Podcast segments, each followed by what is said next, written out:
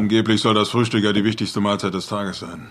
End of Days ist für einen Actionfilm wieder einmal eine außergewöhnliche Geschichte von unserem lieben Arnie, für die ich ihn so sehr schätze.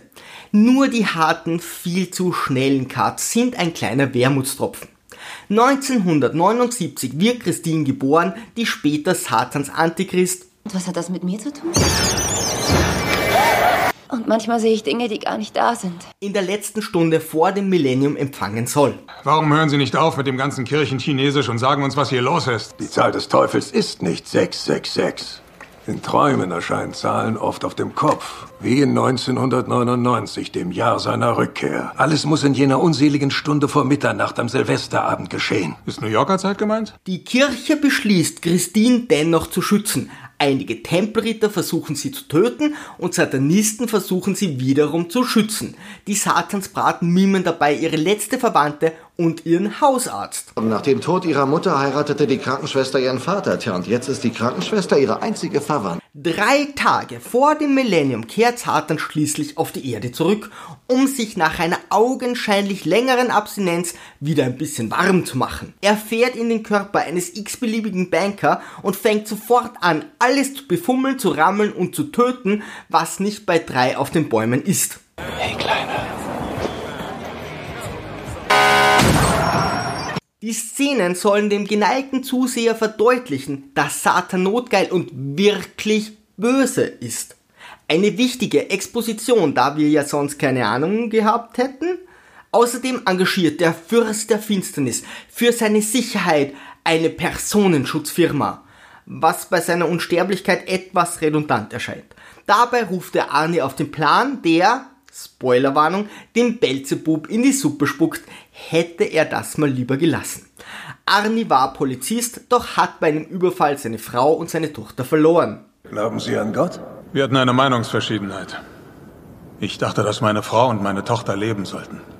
Doch er war anderer Meinung. Nun ist er Personenschützer und Alkoholiker. Wer kennt sie nicht? Die Zechschwestern mit dem Körper von Mr. Universum.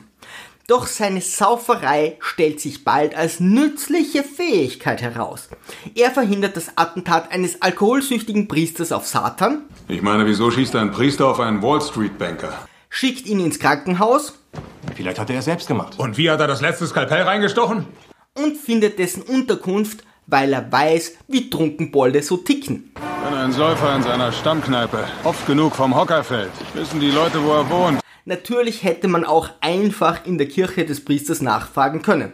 Arnie findet ein Foto von Christine. In New York City leben 5 Millionen Frauen. Wie sollen wir sie finden, wenn wir nicht mal einen Namen haben? Beginnt in der Bibel zu recherchieren, geht letztendlich tatsächlich in die Kirche des Attentäters und befragt einen befreundeten Priester, der ebenfalls Alkoholiker war. Sie haben getrunken. Ich bin jetzt seit 14 Jahren trocken. Bei so vielen Schluckspechten möchte man meinen, dass es für Satan nicht allzu schwer wird. Arnie folgt der Spur von Christine. Dann hat also Gott den Schuss auf einen Banker befohlen. 20 Jahre nach ihrer Geburt starten die Kreuzritter endlich einen Angriff. Genau in dem Moment, als auch Arnie bei ihr aufkreuzt. Das nenne ich mal einen glücklichen Zufall. Er vermöbelt die Heiligen, Oh nein, danke. Ich trinke. Rettet die holde Maid Ich habe schon viele Mordversuche gesehen, aber ich habe noch nie erlebt, dass jemand vorher die letzte Ölung bekommt. und befreit auch gleich noch die Stiefmutter von ihrem Stoffwechsel.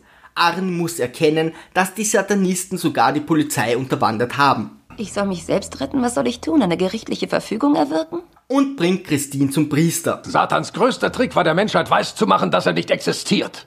Erneut schlagen Zufall und Glück wieder zu, denn genau dieser Hoshi weiß alles über die bevorstehende Gefahr und klärt sie auf. Satan bietet Arnie einen Pakt an, bei dem er etwas übertreibt. Ich habe den besten Daddy auf der ganzen Welt. Oh ja, das stimmt. Nach 5000 Jahren diabolischer Verträge sollte er den Dreh langsam raushaben. Zur Hölle! Arnie versagt bei der Rettung von Christine, Die Bullen sind hinter ihnen her. Die müssen warten.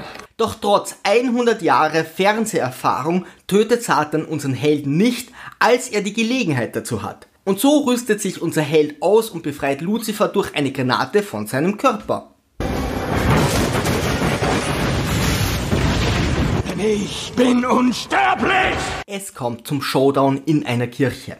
Da Satan nun keine fleischliche Hülle mehr besitzt, fährt er in Arni, um Christine zu schwängern.